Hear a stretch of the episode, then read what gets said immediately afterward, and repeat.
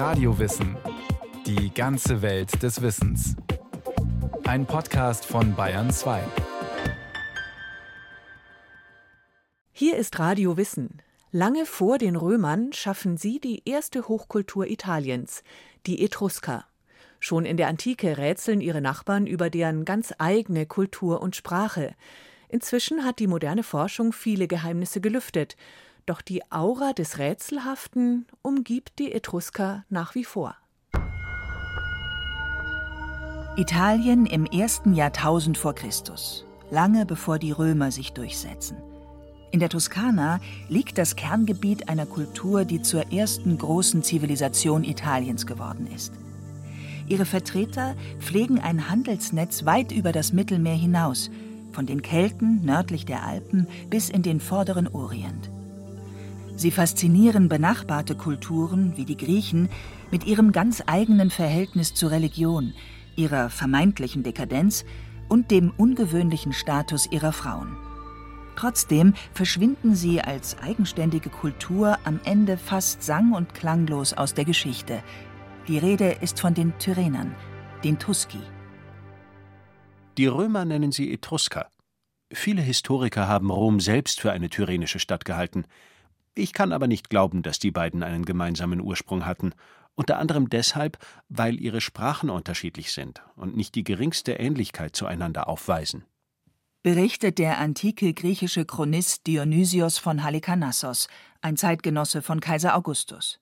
Sie selbst nennen sich Rasenna, schreibt Dionysios in seiner Geschichte Roms. Als er sie verfasst, sind die Etrusker selbst schon ein Fall für die Geschichtsbücher. Seit langem ist klar, dass die frühen Könige Roms eigentlich Etrusker waren.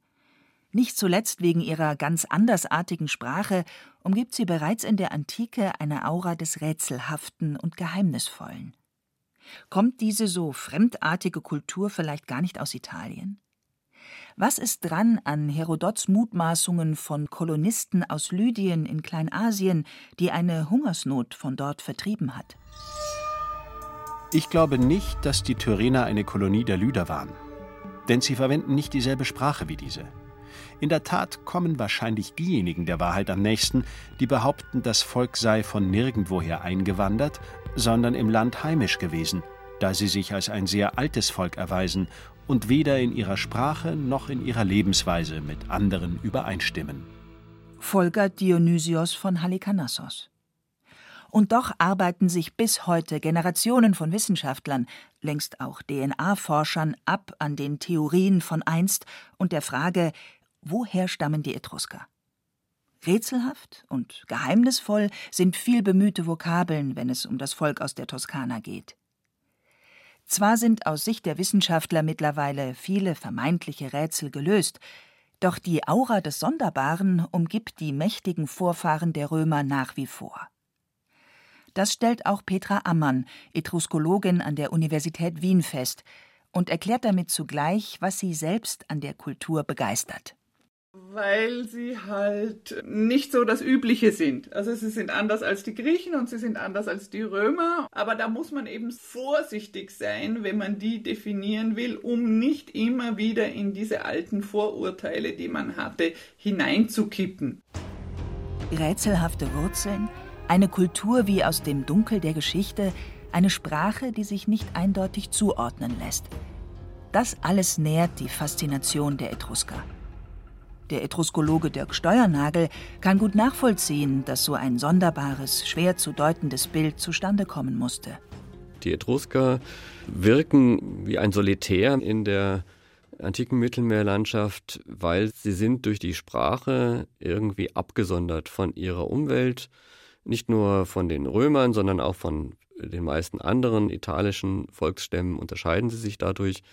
Es ist auch keine Sprache, die etwa mit dem Griechischen oder dem Phönizischen in irgendeiner Form verwandt wäre. Für den Forscher von der Universität Regensburg liegt es nahe, dass viele Menschen der Antike glaubten, die Etrusker müssten fremd und deswegen nach Italien eingewandert sein. Ähnlich steht es um die Gesellschaft der Etrusker. Sie unterschied sich offenbar grundlegend von der der Griechen und schuf dadurch viel Spielraum für Interpretationen. Der griechische Geschichtsschreiber Diodor etwa hält im ersten Jahrhundert vor Christus über die Etrusker fest, zum Beispiel decken sie zweimal täglich kostspielige Tische und darauf alles, was übermäßigen Luxus ausmacht, und bringen ihr Leben mit Saufgelagen und unmännlichen Vergnügungen zu. Ein Bild von Dekadenz. Und die Beschreibung Diodors ist kein Einzelfall, sagt Etruskologe Dirk Steuernagel. Solche Vorstellungen beeinflussen unser Bild von den Etruskern bis heute. In der griechischen Literatur, aber auch bei den Römern scheint es, dass man da von den fettleibigen Etruskern spricht. Das sind Leute, die schlemmen, aber auch irgendwie sehr bequem sind und es etwas lockerer angehen lassen, sich auch im Krieg vielleicht nicht so engagieren und so weiter. Das hat dann auch in der Moderne zu dem Bild geführt, ja, die Etrusker, die waren eigentlich ein friedliebendes Volk und stechen deswegen ab von ihren Nachbarn und sind deswegen auch irgendwie untergebuttert worden, um es etwas salopp zu sagen. Doch stimmt das wirklich? Was wissen wir von den Etruskern? Ihre eigene Literatur verloren. Die Inschriften, die überliefert sind, nur formelhafte Ritual- oder Geschäftstexte. Genug, um sie zu entziffern, zu wenig, um sie zu verstehen. Entscheidende Impulse für die Forschung liefert ein italienischer Archäologe in den 1940er Jahren. Man hat sich dann tatsächlich auch in der Wissenschaft, man kann es nicht anders formulieren, extrem zerstritten, ob dieser Frage der Herkunft der Etrusker, weil man einfach nicht auf einen grünen Zweig gekommen ist. Bis dann ein gewisser Massimo Pallottino formuliert hat, was wir heute auch noch glauben, dass wir eine Genese des Etruskertums in Italien selbst haben, sagt Petra Ammann. Der Archäologe Massimo Pallottino. Er gilt als Vater der modernen Etruskologie. Sein Credo? Wir sollten nicht fragen, woher kommen die Etrusker, sondern wie entstehen sie? Aus archäologischen Funden schließt der Italiener auf einen Jahrhunderte dauernden Prozess. Und inzwischen weiß man es sogar noch genauer. Denn Fortschritte in der Genetik haben die Diskussion um die Herkunft in den vergangenen Jahren neu befeuert, mit teils widersprüchlichen Resultaten. Mal erwiesen sich die Etrusker als uritalisches Volk, dann sind ihre Vorfahren doch wieder aus dem Osten eingewandert. Erst im Jahr 2021 verortete eine neue Studie die Wurzeln der Etrusker wieder in Italien. Sie stammt von Wissenschaftlern um den Tübinger Archäogenetiker Cosimo Post. Was wir entdeckt haben, ist, dass die Etrusker, entgegen früherer Hypothesen, anderen Bevölkerungen, die zur gleichen Zeit in Mittelitalien lebten, genetisch sehr ähnlich sind, zum Beispiel der latinischen Bevölkerung.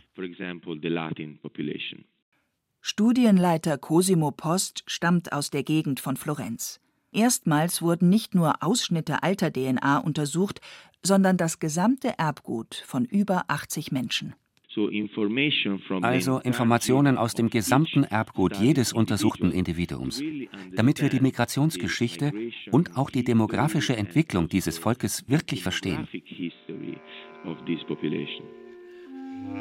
Die Wissenschaftler erkennen in dem Erbgut der Etrusker die typische Mischung der Menschen, die nach der Jungsteinzeit weite Teile Europas besiedeln.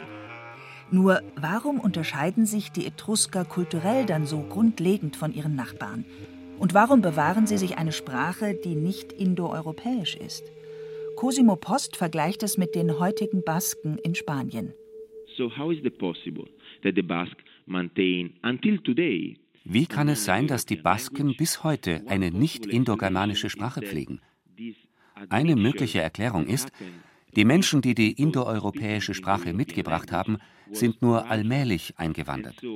So mischen sich die Gene, aber die lokale Bevölkerung behält ihre Sprache bei, die Sprache, die bereits zuvor da war. Und wir nehmen an, dass das auch in der Toskana geschehen ist also.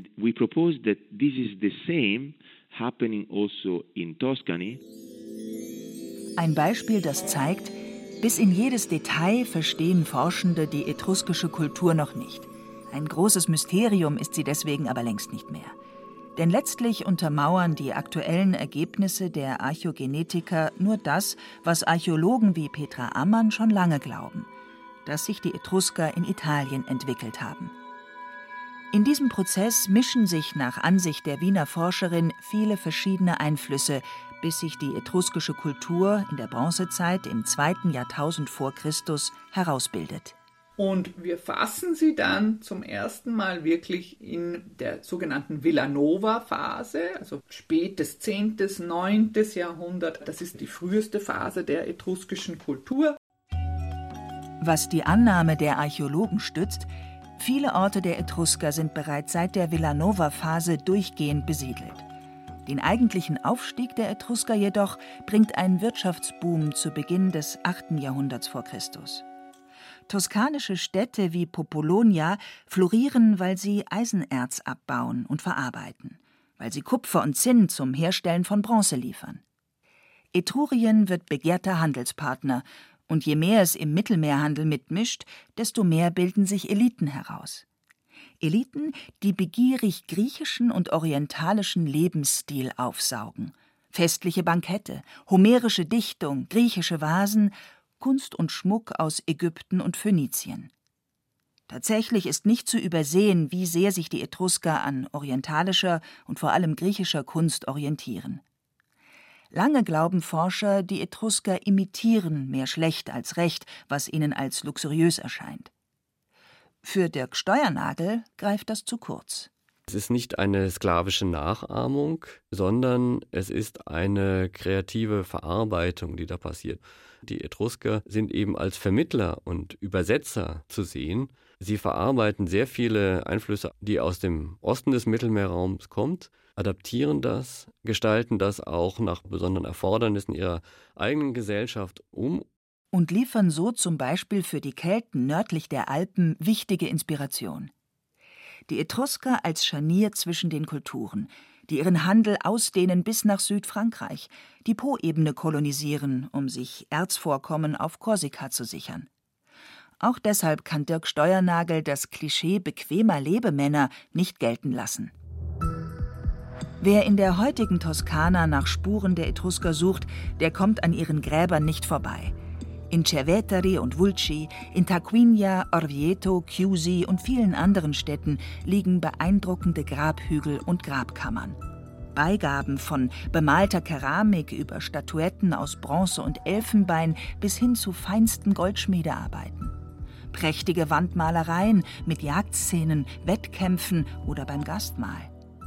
Die Etrusker scheinen Wert gelegt zu haben auf repräsentative Gräber. Der Vorteil für Archäologen? Anders als viele etruskische Siedlungen sind sie nicht überbaut und gut zugänglich. Nach wie vor prägen die Gräber unser Wissen über etruskische Vorstellungswelt, Gesellschaft und Alltag. Doch sie verursachen ein einseitiges Bild, sagt Petra Ammann. Unser Bild, das wir bisher haben, ist sehr stark entstanden aus dem oberen Drittel der Gesellschaft, dass sie sich eben leisten kann, sich dauerhaft ein Monument zu setzen. Also diese reiche Ausstattung der Grabanlagen, das ist natürlich Oberschicht. Aber wir bemühen uns jetzt in den letzten Jahrzehnten auch andere Gesellschaftsschichten besser zu fassen. Ein Trend, der sich dabei abzeichnet, die Erforschung von Wohnhausarchitektur und Siedlungen. Vom öffentlichen Leben der Etrusker etwa wissen Forscher inzwischen, es fand auf den Straßen statt und nicht auf einem zentralen Marktplatz. Auch in ihrer eigenen Arbeit macht Petra Ammann die Gesellschaft der Etrusker sichtbar, mit Blick auf die gewöhnlichen Leute. Zum Teil können Sie auch das noch lesen, dass die etruskische Gesellschaft sehr stark hierarchisiert gewesen sei. Und das stimmt natürlich auch. Wir haben eine hierarchisierte Gesellschaft, in der die Oberschicht den Ton angibt. Aber es ist nicht so, dass es nur Herren und Sklaven, also dass es nur so zwei Pole gibt. Wir haben sehr wohl auch eine relativ breite Mittelschicht dazwischen. Anders könnte man sich ja diese großen Städte im Prinzip ja gar nicht vorstellen. Also dieses starke urbane Wesen, diese große Anzahl an vielen Handwerksbetrieben, diese unheimliche Produktivität, die es an Etrurien gab. Mit ihrer Forschung fühlt die Wiener Archäologin außerdem einem Klischee auf den Zahn, das sich schon seit der Antike über die Gesellschaft der Etrusker hält.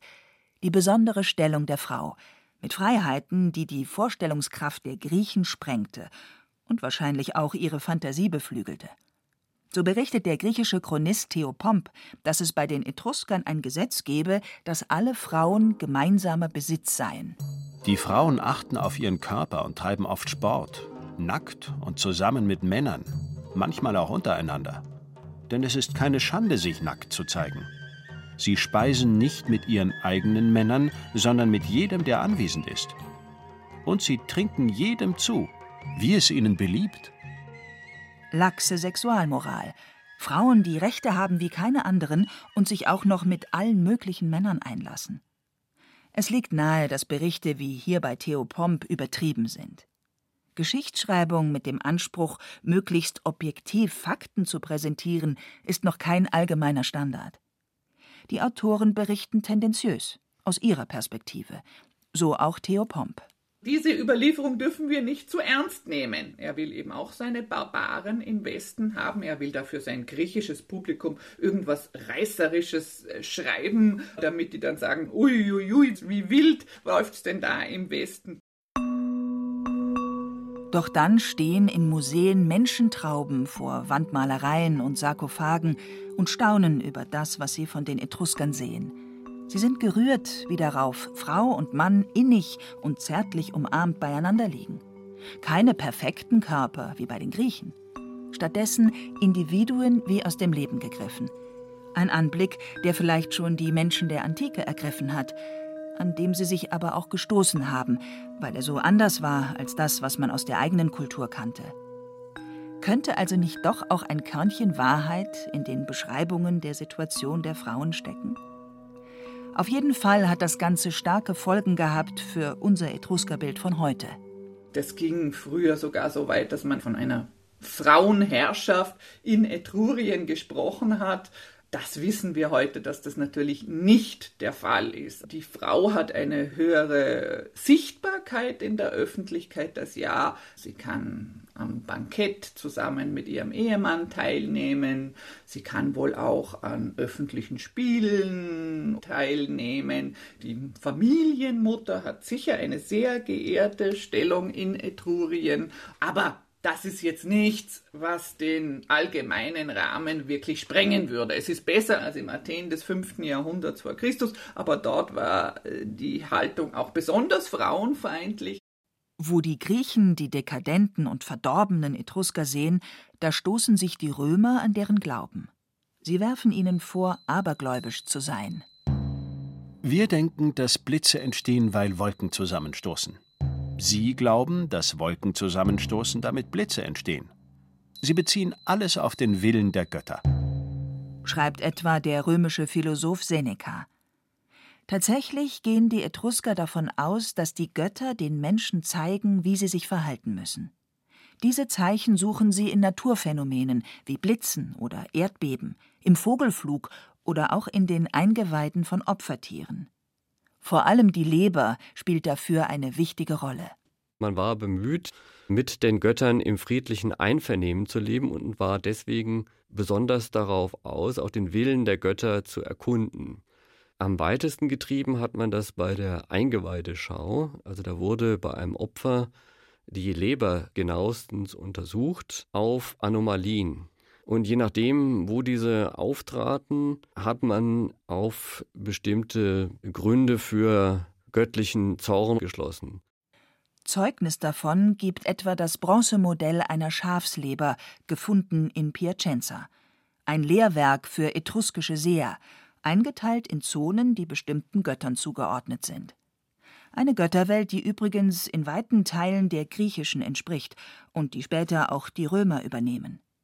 Die Nachbarkulturen beeinflussen sich gegenseitig. Ein Einfluss, der den Etruskern als eigenständiger Kultur am Ende zum Verhängnis wird. Da ist kein Untergang oder dass die Etrusker erobert werden und untergehen. Nein, sie werden Teil des römischen Reiches und dann ein langsamer Übergang der etruskischen Kultur in die römische Kultur. Wie andere italische Stämme auch geraten die Etrusker unter den wachsenden Einfluss der Stadt Rom. Das Volk, das über Jahrhunderte die Toskana, Teile Umbriens und als Seemacht das westliche Mittelmeer beherrscht hatte. Ein schleichender Prozess, der sich aus Sicht von Dirk Steuernagel etwa ab dem 4. Jahrhundert vor Christus abzeichnet. Und das nicht immer gewaltlos. Gerade in dieser Zeit haben wir zahlreiche Berichte über militärische Konfrontationen zwischen Rom und einzelnen etruskischen Städten. Die Etrusker waren keine politische Einheit. Es waren einzelne Stadtstaaten, so wie das in Griechenland und anderswo in der antiken Welt auch war. Und diese einzelnen Stadtstaaten werden nach und nach von den Römern besiegt und erstmal in die Rolle von Bundesgenossen gedrängt. Die sind dazu gezwungen, für die Kriegsdienste zu leisten und Abgaben. Und nicht nur das. Die Etrusker erhalten das römische Bürgerrecht. Latein wird zur verbindlichen Amtssprache, Institutionen der Selbstverwaltung werden angeglichen an das Muster, das in Rom gerade vorherrscht. Die Folge? Die etruskischen Eliten verblassen, denn sie orientieren sich immer mehr nach Rom. Jemand, der also wirklich Ambitionen auf eine große Karriere hat, der schaut eben, dass er auch in Rom auf die Bühne tritt und dort zum Beispiel als Vorzeichendeuter in Erscheinung tritt und sich in die Politik einmischt. Nicht nur hier überdauern die Etrusker ihr kulturelles Ende. Der griechische Autor Diodor berichtet: Sie waren auch die Urheber jener Würde, die die Herrscher umgibt, indem sie ihnen das Rutenbündel mit Beil, einen elfenbeinernen Hocker und eine Toga mit Purpurband gaben. Die Amtsinsignien römischer Konsuln. Etruskisches Erbe. Eines mit langer Wirkung, das lateinische Wort fasces für diese Routenbündel steht etymologisch vermutlich hinter dem Wort Faschismus. Mit den Etruskern hat das freilich nichts mehr zu tun. Als Zeichen der Macht werden Ruten und Beil aber verwendet bis heute, vom Wappen des Schweizer Kantons St. Gallen bis hin zum Siegel des Senats der Vereinigten Staaten. Der Weinbau, die Toga, Gladiatorenspiele, der Bischofsstab. Sie alle sind von den einst mächtigen Vorfahren der Römer entlehnt. Auch wenn Forschende die Rätsel um das Volk aus der Toskana nach und nach lüften, das Staunen über die Kultur der Etrusker bleibt.